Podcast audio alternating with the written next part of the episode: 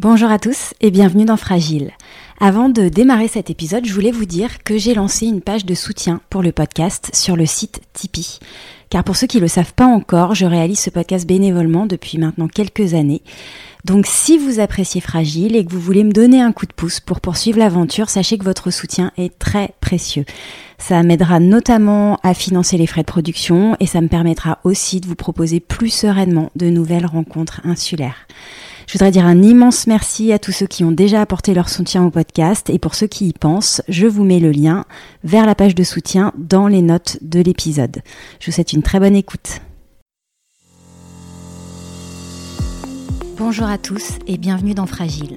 Fragile qui se fait lien en cette période inédite de confinement avec un nouveau format.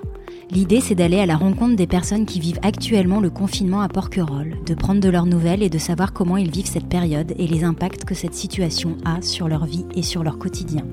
Fragile lien, confiné à Porquerolles, c'est le nom de cette série un peu spéciale pour rester liés même confinés. Dans cet épisode, nous allons à la rencontre de Catherine et Marc, instituteurs de l'école de Porquerolles. Ils nous expliquent le dispositif qu'ils ont mis en place pour assurer la continuité pédagogique avec leurs élèves et maintenir le lien avec les familles. Pour commencer, je leur ai demandé comment ils se sentaient en cette période de confinement. Ah, moi, personnellement, je me sens en forme, en forme et bien occupée. Voilà, c'est pareil pour moi. C'est euh, serein en plus et en pleine forme. On va préciser que vous êtes les instituteurs des écoles maternelles et primaires de Porquerolles et vous vous occupez tous les deux des classes de petite section jusqu'au CM2. Est-ce que vous pouvez nous expliquer un petit peu comment vous vous répartissez les classes? Alors en fait, il y a deux classes, comme vous l'avez dit, dans l'école. Euh, personnellement, j'ai de la petite section au CE1, donc maternelle CPCE1, et Marc a du CE2 au CM2. Cette période de confinement, elle est particulièrement complexe à gérer, à la fois pour les enseignants, les élèves, les parents également, qui doivent s'improviser euh, professeurs à la maison. Euh, je vais vous ramener un petit peu quelques semaines en arrière. Comment vous, vous avez accueilli la nouvelle de, ce confinement et comment vous l'avez expliqué aux enfants la veille euh, de votre séparation physique? Ça a été enfin brutal. On y pensait un petit peu, mais sans, on a eu effectivement très tard euh, l'ordre de fermer l'école, mais c'est par proche que je fais. Et en fait, la journée de vendredi, ça a été euh, de commencer à nous, à nous organiser et à donner aussi du matériel aux élèves pour vivre cette époque où il y aurait une continuité pédagogique pendant le confinement. Oui, parce qu'en fait, ce qui a été vraiment mis en place, c'était euh, assurer la continuité pédagogique, consolider les acquis et continuer d'apprendre, donc même euh, continuer d'aborder des nouvelles notions. Euh. Est-ce que cette journée où il y a eu l'annonce du confinement, vous avez senti, je sais pas, peut-être une réjouissance des élèves qui a pu vous inquiéter? Comment, comment, dans quel état d'esprit étaient les élèves au moment où ça leur a été dit? Comme ils sont assez jeunes, j'ai pas eu l'impression qu'ils se rendaient vraiment compte. Ce qu'on a fait le, le vendredi, ce qu'on avait prévu avec Marc, c'était de leur euh, présenter les outils numériques qu'on utilise pas au quotidien dans nos classes, mais que là, on allait devoir utiliser. Par exemple, on a euh, une, un ENT, espace numérique de travail, qu'on pouvait amener à utiliser avec les élèves. On a voulu leur présenter le vendredi, et il se trouve que ce vendredi-là, il y a eu une grosse panne Internet à Porquerolles. Donc, ça a un petit peu compliqué l'histoire. Et les élèves, en fait, on n'a pas voulu non plus trop les inquiéter.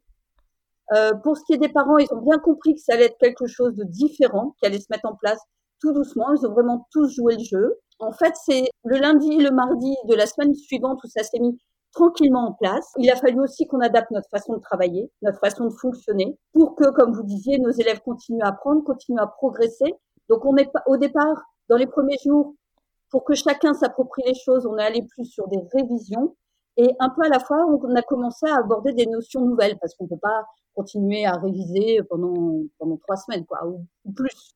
Bien sûr, d'autant qu'on ne sait pas précisément combien de temps ce confinement va, va, encore durer. Alors concrètement, comment vous vous organisez? Comment vous organisez le lien avec les enfants et, et, les familles? Quel est le dispositif que vous avez mis en place? De notre côté, donc, on prépare les cours comme on ferait au quotidien et on les envoie par email aux parents, ce qui veut dire qu'on a des explications dedans pour les élèves, on a des explications dedans pour les familles. On a des créations de documents. On peut imprimer aussi sur papier pour les parents qui n'ont pas la possibilité de le faire. On réceptionne les travaux. on les corrige et on les renvoie. Quand vous dites euh, il y, a des, y a des parents qui n'étaient pas peut-être équipés d'imprimantes à la maison, comment vous faites pour leur euh, transférer les, alors les, les documents peut-être par email, mais ensuite comment font-ils eux pour euh, travailler dessus? Ben, C'est une réalité pour certains, c'est pour ça qu'il y a, l'envoi par mail, mais il y a aussi pour ceux qui ont besoin, on imprime sur, on imprime sur papier, on met en pochette et c'est dans la boîte aux lettres extérieure. De l'école. Donc les parents peuvent venir chercher les, les documents, c'est ça? Les documents. Après, l'élève travaille. Il nous rend les documents, alors soit par mail, soit aussi par photo. Et nous, ce qu'on fait, c'est que on imprime et on fait une correction individuelle. On n'envoie pas un corrigé général. On fait une, une correction individuelle et on leur revoit ou on remet dans la pochette la correction individuelle. Et alors il y a un sujet, euh, je ne sais pas si chez vous euh, à Porquerolles vous y êtes confronté, mais c'est vrai qu'on peut se dire que cette période de confinement, elle va creuser un certain fossé entre les enfants qui sont accompagnés par des parents qui sont disponibles et compétents et ceux qui ne le sont pas. Est-ce que vous, vous voyez que pour certaines familles, c'est plus compliqué d'une part de garder le lien et pour les parents de ces enfants d'être réellement disponibles, soit parce qu'ils travaillent, soit parce que euh, c'est difficile pour eux d'assurer cette continuité pédagogique. Est-ce que vous, vous, le sentez, ce, fossé qui pourrait se creuser? Ben, Notre travail, c'est aussi pour qu'il ne se creuse pas, ce, fossé. Donc, c'est pour ça qu'on est en, on est en contact. Ça peut être effectivement en visio, mais aussi par téléphone. Nous, je veux dire, on a au, minimum deux fois par semaine euh, les parents ou l'élève, au moins par téléphone. Et à chaque fois, lorsqu'on envoie un travail, on demande un retour en disant est-ce que ça a posé un problème ou pas? Et est-ce que de fait, alors même si le lien physique est, rompu ou en tout cas euh, il est moindre, euh, est-ce que vous avez le sentiment que par ailleurs il y a quelque chose d'autre qui se crée dans les relations? Parce que en étant en accompagnement comme ça de proximité, vigilant à ce que personne ne décroche, est-ce que vous sentez quand même que se crée un lien euh, peut-être plus ténu et plus fort? Ça crée du lien, mais le lien, on l'avait déjà. On l'avait déjà, on est une petite école, on connaît tous les parents, ils nous connaissent et ils savent que, ben je, comme je vous disais, par exemple, ils peuvent nous joindre n'importe quand, même avant. Avant, c'était le cas, ils n'ont pas besoin de prendre rendez-vous pour nous voir ou pour poser une question. Donc, on, on est vraiment dans cette continuité de lien. Et est-ce que vous auriez peut-être un conseil à donner aux parents qui se sentent complètement dépassés par la situation? Moi, je pense qu'en fait, il faut que le parent, il ait plusieurs casquettes. Il y a le moment où le parent est parent euh, au quotidien, et le moment où c'est le moment de l'école. Alors, ça peut être un espace dans la maison, ou dans l'appartement, ou dans la chambre qu'on a aménagé. Et il faut pendant 30 minutes, 30 minutes par 30 minutes avec des pauses, parce que je pense que c'est ça aussi le nœud du problème, c'est la durée. C'est-à-dire que nous, nos élèves en classe, ils ont un rythme de 30 minutes, hop, une petite activité ludique et on revient aux activités scolaires, que ne pas faire trois heures en continu et se faire des petites pauses.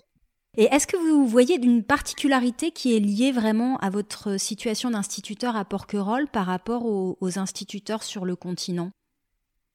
La seule chose qui va peut-être changer, c'est qu'on n'a pas d'enfants de soignants à l'école de Porquerolles. Donc, euh, vous savez que dans les écoles, on va dire sur le continent, euh, dans toutes les écoles, il y a un accueil des enfants de soignants. Et nous, on n'est pas dans ce cas-là. Donc, c'est vrai que moi, j'ai des amis qui sont enseignantes sur le continent et qui font des permanences chaque semaine. Je pense que c'est une situation qui doit être euh, aussi différente à gérer.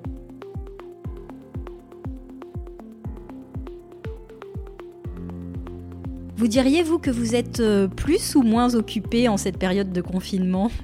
C'est différemment plus parce que ce qui est, ce qui est compliqué dans l'histoire, c'est dans le, on va dire que c'est dans la rédaction de la consigne des conseils qu'on doit écrire. nous, on le fait naturellement en classe, on le fait oralement en classe. Là, il faut essayer de, il faut essayer d'anticiper et de l'écrire sur la fiche de travail. C'est-à-dire que les questions qui peuvent vous être posées en classe, il faut vous que vous imaginiez qu'elles vous sont posées avant, c'est ça? Voilà, on, on essaie d'y penser et ça, c'est pas simple, c'est ça qui est nouveau on a une impossibilité d'avoir une interaction immédiate avec les élèves. Alors qu'en classe, on intervient constamment. C'est ça, moi. C'est le manque d'interactivité immédiate qui, qui me manque. Alors j'aimerais vous demander maintenant, à titre peut-être un peu plus personnel, euh, qu'est-ce qui vous semble le plus difficile à vivre, euh, vous, euh, personnellement, pendant cette période? À la limite, ce qui va plus me manquer, moi, c'est le contact avec mes élèves. C'est la classe, cette vie au quotidien qui est, qui est une ruche, en fait. Je serais très content le jour où on reprendra l'école de, de, de retrouver, de descendre l'escalier, de traverser la cour, de, de, retourner dans ma classe et de se dire, bah ça y est, ça redémarre, quoi. Est-ce qu'il y a des choses euh, en cette période de confinement que paradoxalement vous, vous appréciez et vous apprenez peut-être à découvrir ou redécouvrir? Personnellement, moi je cuisine euh, toujours. Euh, peut-être peut-être les journées durent vraiment 24 heures. J'ai l'impression de moins courir après le temps. Même si on est très occupé, d'avoir plus le temps de prendre le temps. Oui, la notion du temps change évidemment. Quasiment, c'est plus si on est lundi ou mardi. On est mercredi. Et là, on est mercredi. Au bout d'un moment, on perd cette notion de faire quel jour on est. Comment vous arrivez à garder le lien peut-être avec euh, vos proches Alors avec nos familles éloignées, c'est surtout par téléphone. On a notre fille qui est venue par là, donc euh, qui est venue se poser à Porquerolles avant, tout au début du confinement. Voilà, donc qui, qui loge sur notre bateau, donc euh, c'est super bien. Et puis, pour nos copains, on est, on est au max en échange de blagues euh, par les réseaux sociaux. Et donc, euh, les meilleurs, on se les partage avec les autres copains, voilà. Et puis, bah, c'est pas mal comme pas ça. Mal, déjà. hein. J'ai deux dernières questions à vous poser. Quelle est la première chose que vous avez envie de faire après le confinement? Sincèrement, je ne sais pas. Parce que d'autant plus que, que je ne sais pas combien de temps ça va durer et que il y a une chose qui, que je connais, ça s'appelle la passion. Bien. Catherine, vous êtes dans quel état d'esprit, vous? À quoi vous pensez après le confinement? Bah, Des choses qui s'éloignent un peu, qui vont être de monter dans un, TGV, d'aller serrer très fort ma mère, qui, a, qui, est une vieille dame qui habite dans le nord de la France, pour la prendre dans mes bras. Et au retour, de passer en Suisse, voir notre fils, qui qu'on devait voir euh, certainement prochainement et qu'on va pas être amené à voir là-bas. Donc euh, voilà, d'aller embrasser les gens qui nous tiennent à cœur. Bah, je comprends, c'est une, une, belle, une belle perspective. Pour terminer, est-ce que vous avez un message euh, pour les porquerolais et peut-être plus particulièrement pour vos élèves? Loulou, prenez soin de vous, voilà, grandissez bien et puis on fera une, une belle fête d'école, j'espère, pour, euh, pour fêter tout ça euh, dignement. Effectivement, qu'ils prennent soin d'eux, de leur famille, de leurs voisins. Et pour ceux qui trouvent ça long, qu'ils pensent à Anne Frank, à Nelson Mandela, dans sa cellule pendant tant d'années, et tant d'autres il faut relativiser un peu notre situation. Je crois qu'il y a confinement et confinement, en effet. Et merci à tout le personnel soignant qui est vraiment à la hauteur, de, plus qu'à la hauteur de tout ça. Bien, bah écoutez, je vous remercie infiniment, Catherine et Marc. D'ici là, je vous souhaite bon courage à vous, à vos élèves, et puis aux, aux parents qui sont à pied d'œuvre aussi. Et puis, eh ben, on espère que rapidement tout, tout le monde retrouvera les, les salles de classe. Merci beaucoup à tous les deux. Merci beaucoup, Ingrid. Merci, Ingrid. Si comme Catherine et Marc, vous êtes confinés à Porquerolles et que vous souhaitez témoigner de votre expérience ou avoir plus de renseignements, envoyez-moi un message sur fragileporquerolles tout